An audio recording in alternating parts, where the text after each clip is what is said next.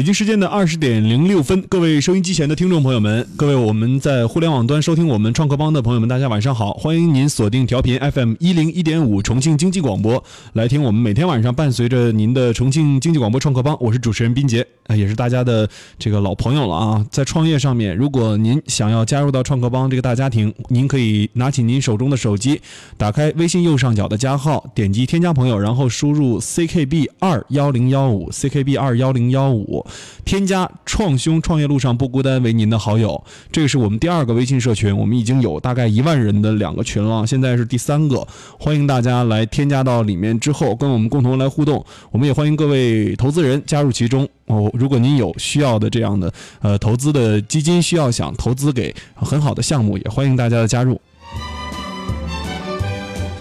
那今天还是老规矩啊，每周一周三、周五我们带来创业者访谈。今天为大家邀请到的创业者，他们做的这个项目叫乐客运动。说到运动，肯定大家想到的就是健身房，没错，他们也是在做这个健身房方面的一些呃内容。那么随着中国进入消费升级的一个趋势啊，新一代的人群越来越重视自己的健康和锻炼了，包括哈我们领导都很重视锻炼身体。每一次中午的时候，有的时候不吃午饭都要去健身一下。那你看看，我平时也特别爱锻炼哈，呃，锻炼到自己受伤哈。那今天啊，我们说到健身，其实说作为一种日常的生活方式，传统的健身房的高价格门槛啊，无法满足大部分普通年轻人的需求，这也给主打平价健身的我们的一些企业啊，给了一些抢占市场的机会。今天我们邀请到的就是啊。乐客运动的联合创始人 David 和乐客运动重庆运营负责人张劲松，我们首先请两位跟大家来打个招呼。呃，重庆的听众朋友大家好，我是乐客 David。听众朋友们大家好，我是乐客的玉琪，也是就真名是张劲松。嗯，好的，像。您呃，联合创始人 David，您跟这个呃健身结缘是什么时候？之前也是在做健身这一块的相关工作吗？或者说创业项目吗？对我从零五年大学毕业开始就一直从事这个运动健身的行业，嗯，对，然后一直到现在，一直都在做运动健身，对，也没有换过。那我就想听听你的故事了啊！零五年的时候刚从大学校园出来的时候，肯定不是做的乐客嘛，那时候可能没有人会意识到健身市场会具有这么大的规模。是啊，当时国内的健身趋势是什么样？那时候你想做的是什么东西？呃，那个时候大学刚毕业，就是找工作，但是因为自己可能会比较喜欢运动，嗯，所以就去，反正机缘巧合进了一个香港品牌的这个呃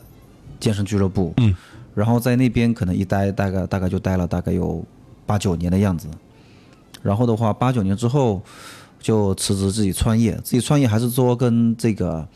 呃，运动相关，我们就做了这个，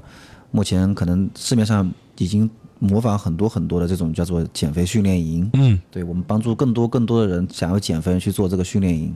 后来我们就开始去做乐客这个项目，也就到现在。哦，啊，其实这中间都在跟运动有关系。对，嗯，呃，当时乐客的最开始的这个地方是在杭州，对吧？对，杭州。呃，为什么选择杭州作为你们的第一站呢？杭州，呃，有很多因素。第一个。因为其实乐客我们本身是一家互联网公司，哦，是科技科技公司，对对对，互联网公司，互联网本身是要做一个互联网平台。哦，那因为就是我们大部分的团队，我们创始团队大概百分之八十都是在杭州。像我是因为我有我自己的教练团队，还有这个呃会员的一些用户都在杭州。然后呢，我们其他几个创始人是来自于阿里巴巴，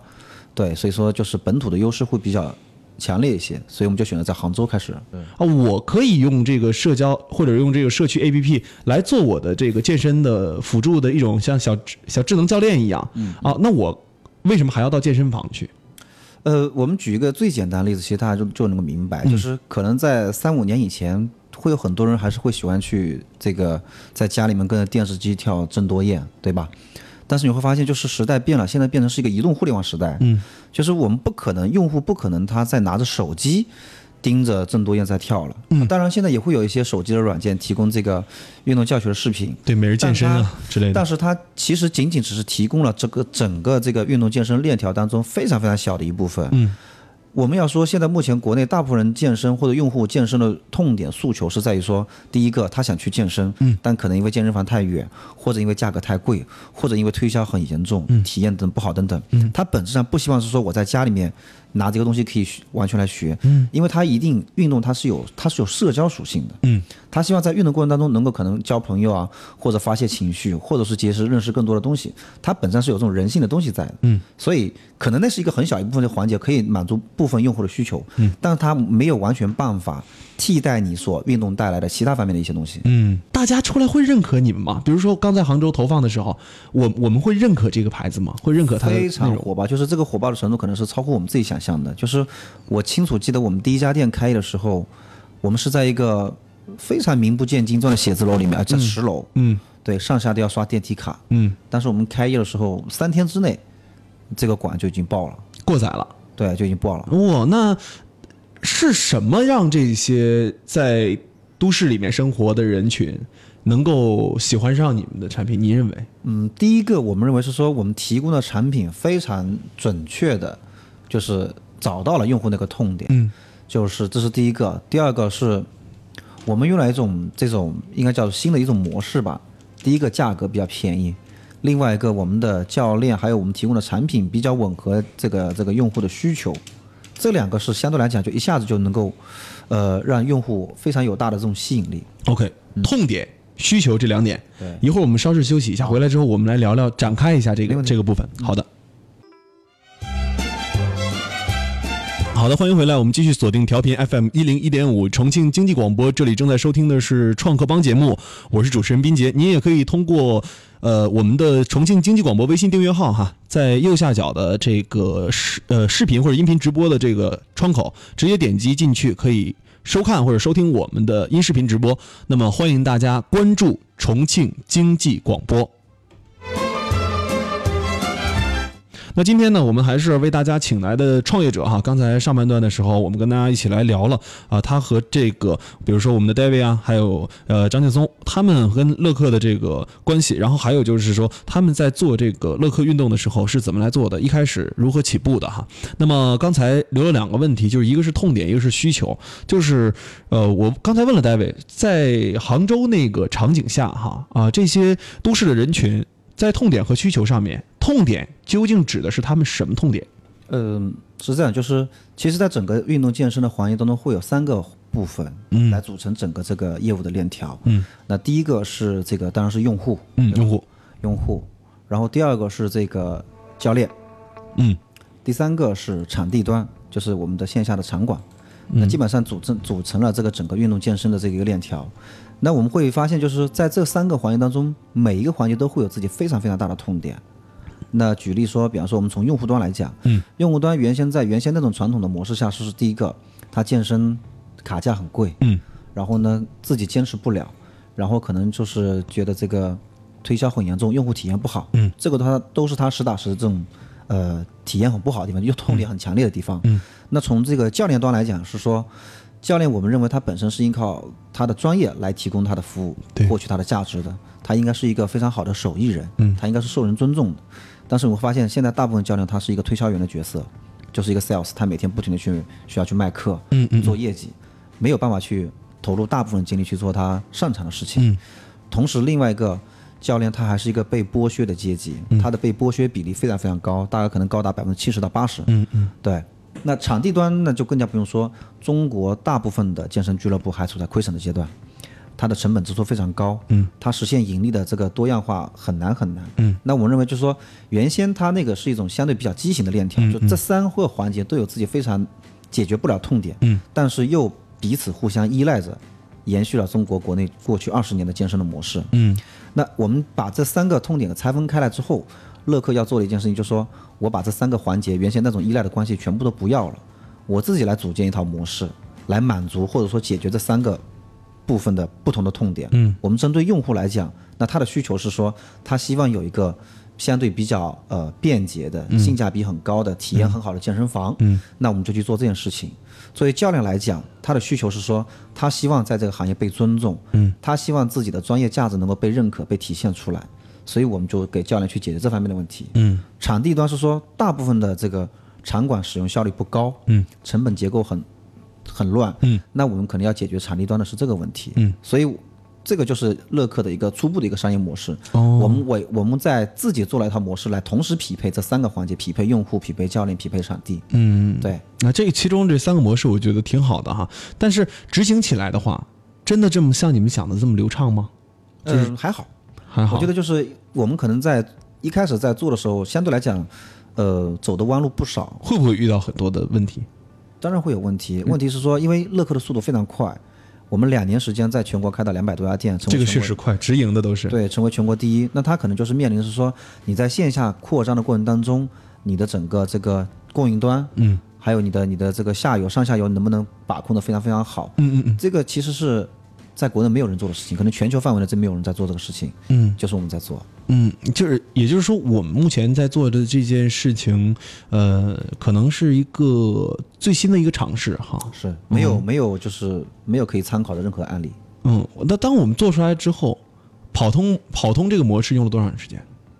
呃，我们基本上可能在前面的三到五家店，就基本上认证认定了之后，就是这个模式是可以做的。其实这个东西啊，你开三五家简单，嗯，对。你开五六十家可能就是一个难度，是你两百家就更难了。乐客到目前为止，我们经历了三个比较重要的阶段。嗯第一个阶段是我们从第一家店到第八家店，嗯这个我们定义为是说我去验证我的这个模式。嗯原先是理论的，对不对？对我给它落地，对我们去验证，这是验证的阶段。验证阶段之后，我们就开始进行这个异地化的这个验证，因为那个时候都在杭州嘛，嗯嗯，所以我们从从八家店到一百三十家店，我们覆盖了五个城市：杭州、北京、上海、济南、南京。嗯对，这是第二个阶段，就是我们要把这个模式在其他的异地能够实现。嗯嗯嗯然后的话，现在我们要开始进行全国的铺张，就是从这个今年现在目前这个阶段，就是一百一百三十家店到三百五十家店，到今年年底。嗯那我们除了这个目前五个城市，我们要覆盖更多的城市，真正开始初步有平台化的那种打法。嗯，杭州、济南、上海、北京，是吧南京？南京。对，那其中我可以理解，在北上北上这种城市哈，或者杭州这样的、南京这样的城市哈，济南真的会有市场吗？会有啊。济南的这种模式做下去之后，呃，大家会接受吗？其实我认为，目前我们现在已经八个城市了。嗯。我们做下来会发现一个规律，就是包括我们在刚开始进入重庆的时候，嗯。很多人都会问我们：你们为什么不选择成都，对呀而选择重庆？对呀、其实我们发现是说，乐客的用户的群体，它相对都比较年轻，嗯。相对比较年轻。嗯嗯，活力，对，那么就是可能会有一些地域的一些差异，嗯，但是我们呢，就是在移动互联网这种情况之下，零零后、九零后，它整体的这个消费习惯以及消费理念是趋向于统一的，他能够比较接受这种东西。嗯嗯，哎，我们做过这种市场调查，或者说我们的数据也验证了，八零九零是我们的一个健身大群体，是吧？对，呃，普通的健身房不会这样吗？普通健身房可能，如果年龄段来讲，可能三十五岁以上更多一些。呃，这个是什么造成的呢？嗯，第一个就是因为是移动互联网，它整个所有操作线上，那我们认为说说三十五岁以下的人他会更加容易去习惯接受这个东西。嗯啊，第二个是说我们打造了是一个相对比较年轻的、时尚的这么一个群体，嗯，那自然而然就是这些人的属性会更强，哦，它会自动粘上来。那还有一个是说，我们其实做了很多碎片化的健身的一些产品，那我们认为三十五岁以上人他其实碎片化的时间自己可支配的时间比较少嗯。啊。然后我们看网上有一些言论哈，就是说，呃，有人说是乐客是在颠覆行业啊，这是一种言论。另外一种行业也有人，另外另外一种也有一个观点，说是乐客融资烧钱续命啊，这是两种非常极端的吧？极端一会儿下半段的时间哈，我们来跟收音机前的听众朋友们，以及我们正在网络直播收听我们的节目的朋友们来聊一聊吧。就是您怎么看待网上这两个极端的说法？好的，那呃，在收听我们创客帮的同时，也欢迎各位收音机前的听众朋友们啊、能够加入到我们重庆经济广播创客帮的这个大家庭当中来。欢迎您拿起手中的手机，添加我们的微信社群号码 CKB 二幺零幺五 CKB。二幺零幺五，添加我们的微信社群之后，我会给您拉到我们的群里面。我们的创客帮定期的线下活动，以及我们针对年轻创业者的辅导啊，都在我们群里面进行着一个征集和招募啊，并且给大家创造一个非常好的线下交流空间。记住这个微信号码 ckb 二幺零幺五。那您在收听节目的同时，也欢迎各位添加重庆经济广播的微信订阅号哈，就是重庆经济广播这几个字。添加了之后啊，您可以在车上收听节目的同时，也可以下了车接着听节目啊。那马上我们进一段我们的休息时间，回来之后我们继续来跟大家聊聊乐客健身。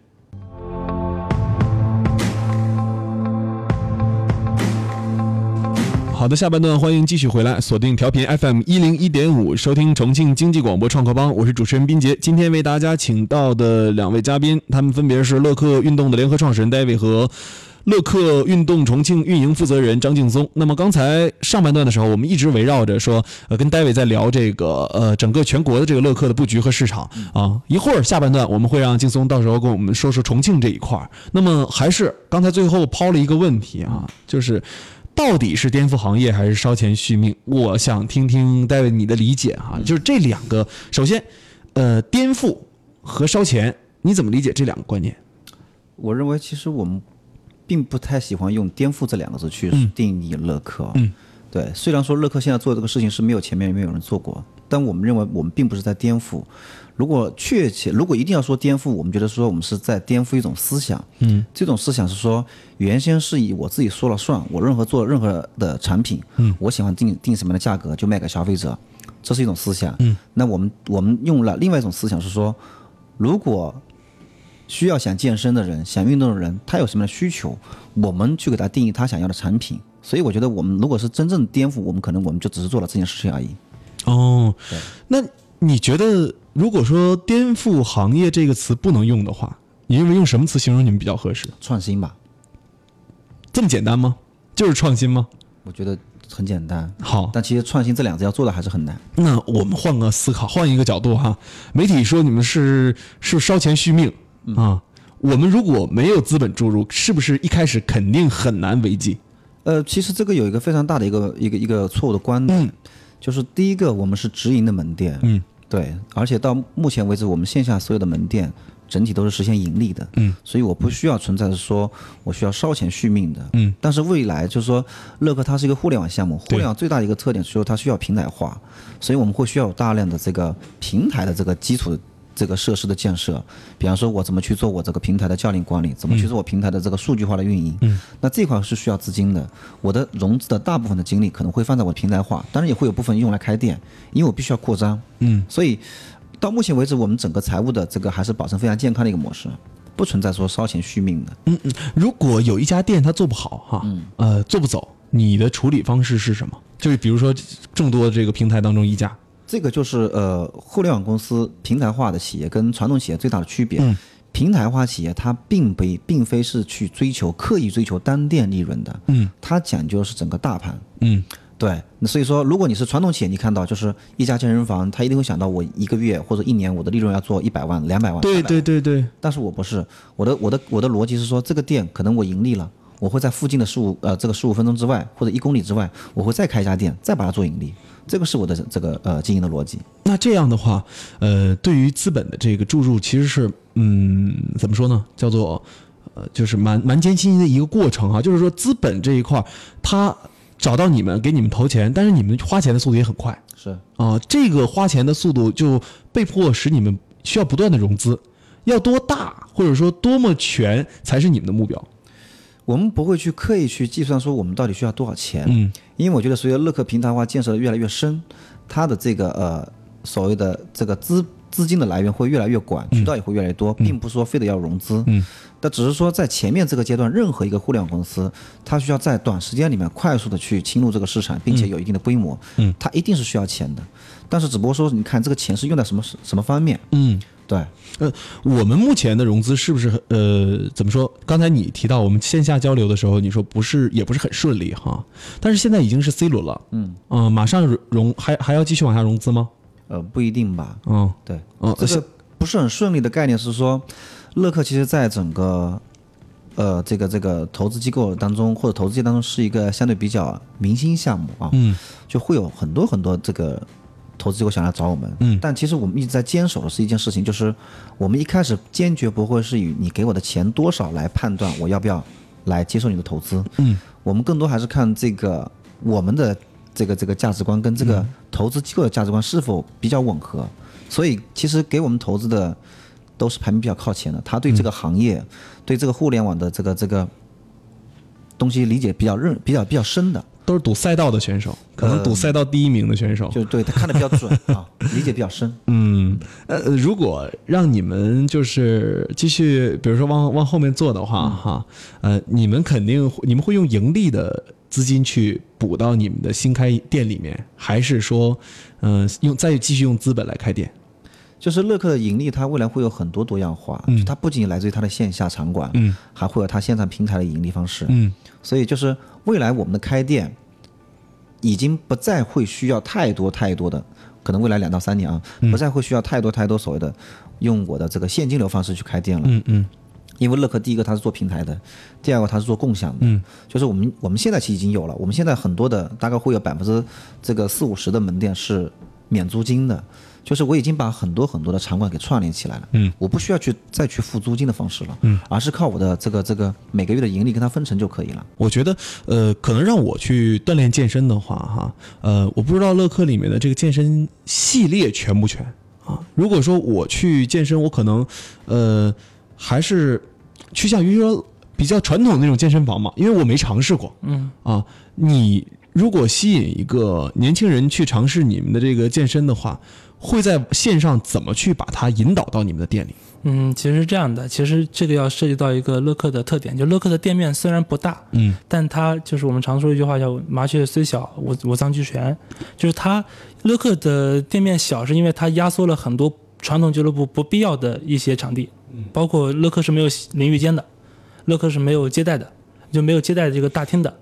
呃，乐客只不过是把所有的场地用都用来去存放我们的器械，我们的操房，扩大我们操房面积，然后可能会划出一定的这些功能区，动线会比较好。所以基本上这个是一个我们把传统俱乐部有用的一些东西都聚集在乐客的健身俱乐部里面，然后没有用的这些就是虚的东西我们都摒弃掉了。所以说刚才您提到那个问题，就是用户进去以后，可能他的器械不会少，他的专业度也不会差，然后他的可能我们的教练会竞争教练会更更那个亲和力一点，而且我们没有推销，所以这点来说，我觉得年轻人是会比较喜欢的。目前来说，嗯，呃，我我觉得其实如果说按照您刚才的理解哈，呃，传统健身房，呃，其实它很很难具备这个互联网的这种基因吗？或者说很难具备把互联网基因植入到里面的这个呃能力吗？呃，坦白讲，其实确实挺难，确实挺难。就相当于像线下超市做做商超做电商一样吗？我们举个最简单的例子啊，就是这个，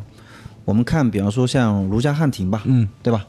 如家汉庭它全国有很大的店，对吧？对它也有自己的这个这个预约系统，嗯但是你们认为如家汉庭它就是在互联网公司吗？本质上不是，它还是在线下的一家公司。你怎么定位你们互联网？我们定为我们是像在做一件像携程一样的事情，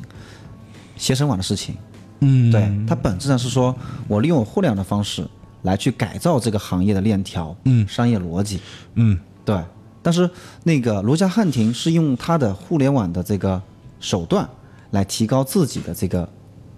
这个叫做盈利模式，嗯本质上还是有很大的区别。呃，传统健身房它可能存在，比如说超发啊，超发，比如说超发经济啊，或者说是短视啊这种短目光比较短的这种这种短视经济的这种这种头脑啊，或者他这么挣钱啊，盈利啊。但是啊，我我我们说就是我们的互联网化的这种健身房带着互联网基因出来的，它这个模式在二十四小时的这个基础上，它的呃成本和盈利能够相匹配吗？真的能够相匹配吗？呃，我们记得刚才话题说深入点点啊，或者说我们说的比较精准一点，是说如何去判断这个项目它是不是具有互联网的颠覆性或者互联网的创新性？其实就看两个方面，第一个是说它在它原有的传统行业对比上，它的成本结构。它的成本有没有出现断崖式的下降，或者说有没有出大幅度的下降？这是第一个。第二个是它的效率有没有大幅度提升？如果你只是从其中的某一个角度，嗯，呃，我们举个例，比方说包包括你刚才提到某个健身房，它也做小型的健身房，对吧？但是它如果它的本身的效率没有起来，它只是改变了它成本结构而已，那它只是错，只是作用了其中一端，它本质还没有去把这个产品或者说这个业务完全的改变。哦，对，哦，其实这个离这会有两个维度，就是一个是成本，第二个是效率，还有再再加一个就是互联网，它会更加注重是用户体验。用户体验对，啊。那今天我我们时间的关系哈，就跟大家聊到这儿，也是非常感谢呃乐客运动的联合创始人戴维和乐客运动重庆运营的负责人张劲松做客重庆经济广播的直播间，跟我们大家一同来分享乐客的模式和他们的成长步伐。那今天非常感谢两位，我们跟收音机前的听众朋友们说一声再见吧。好，谢谢。好的，那么收音机前听众朋友们再会。